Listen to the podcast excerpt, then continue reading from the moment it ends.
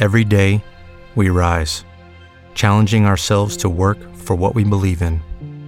At U.S. Border Patrol, protecting our borders is more than a job, it's a calling.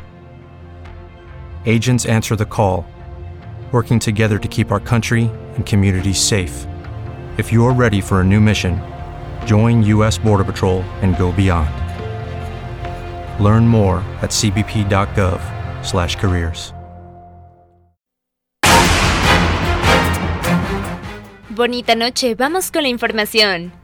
Les recuerdo que ante los fuertes vientos se recomienda guardar o retirar objetos del exterior que puedan caer, no subir azoteas ni cornisas y alejarse de postes telefónicos y de electricidad.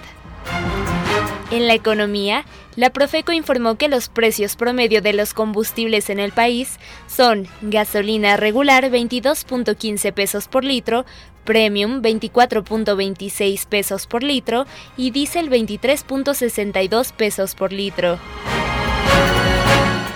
La moneda mexicana sufrió este lunes su mayor pérdida diaria desde junio de 2022 y regresó a los 19.50 pesos en promedio ante el dólar.